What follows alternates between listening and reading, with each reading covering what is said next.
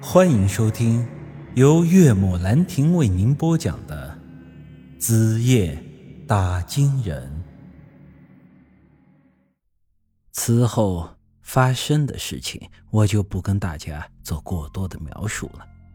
你们应该也能想象到，在这里，我只是着重提一点：二狗自始至终吃的都是动物的内脏。再后来，王婶所以能在外头找到的东西，已经无法供给给二狗父子俩。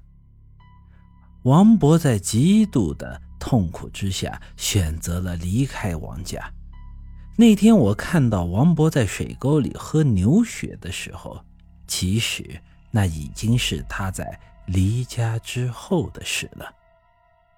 在这里，我再跟大家提一下二狗桌上的那些东西。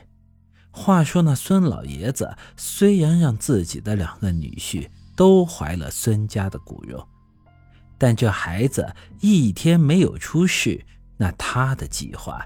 就还不算成功。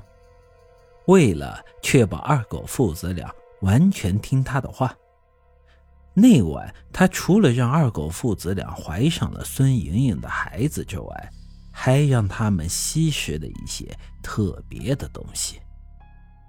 孙老爷子这只百年老鬼，他活着的年代正是民国时期，由于时代的特殊性。那时候，很多人都有吸食福寿膏的习惯。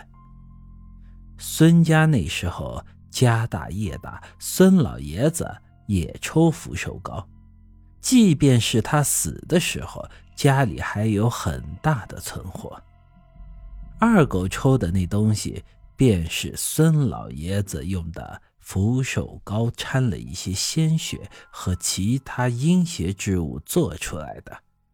其目的就是为了控制二狗父子俩，让他们听话的把孩子给生下来。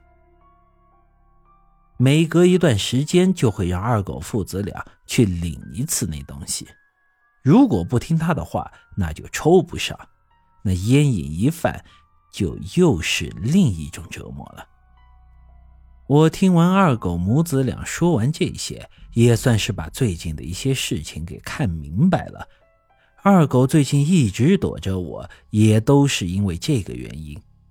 说到底，还是孙老爷子那老东西闹的幺蛾子。二狗要是当时听了我的话，和我联手把那老东西解决了，也就不会有这些麻烦事儿了。这时候，二狗跪在我的面前，痛哭流涕：“宇哥，我真的好后悔当初没听你的话呀！为了一箱金狗屎，做了这些蠢事。”我长叹了一口气，说道：“唉，这个时候醒悟了，也还不算晚。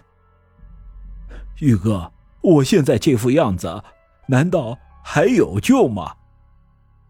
有没有救？我说的不算，我得去请教一下高人。记住我的话，这两天千万别去做蠢事了，给我老老实实的待在家里。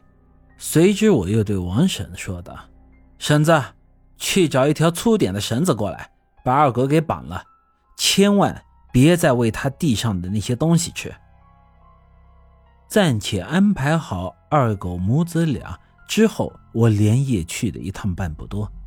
找到了干爹，把这事儿给他说了说。干爹听完之后，也是长长的叹了一口气：“唉，这婴胎出世之日，也就是你那兄弟丧命之时啊。”我皱了皱眉：“干爹，这话怎么说的？阴有阴规。”阳有阳律，一个正常的胎儿降世这里啊，可不是你们想象的那么简单呐。这爹妈能赋予孩子的只有肉体，而这灵魂嘛，得得到有人转胎投世才行呢。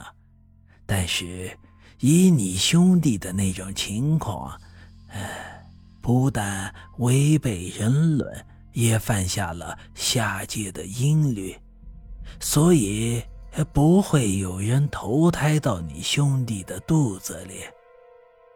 孙老爷子想要有个正常的后人，只能通过一个办法，呃，那就是借命啊！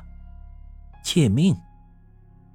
呵，说白了，就是把你兄弟的命借到那孩子的身上，所以孩子出事的时候，就是。你那兄弟丧命的时候，一时间我有些慌了。那有没有可能在孩子出生之前就把他打掉？干爹摇了摇头。哎，没那么简单呢。婴胎解密可不是一时半会儿就可以完成的。这胚胎发育的过程，就是你兄弟的命。借到那孩子身上的过程，现在这孩子要是没了，你兄弟的大半条命也就没了。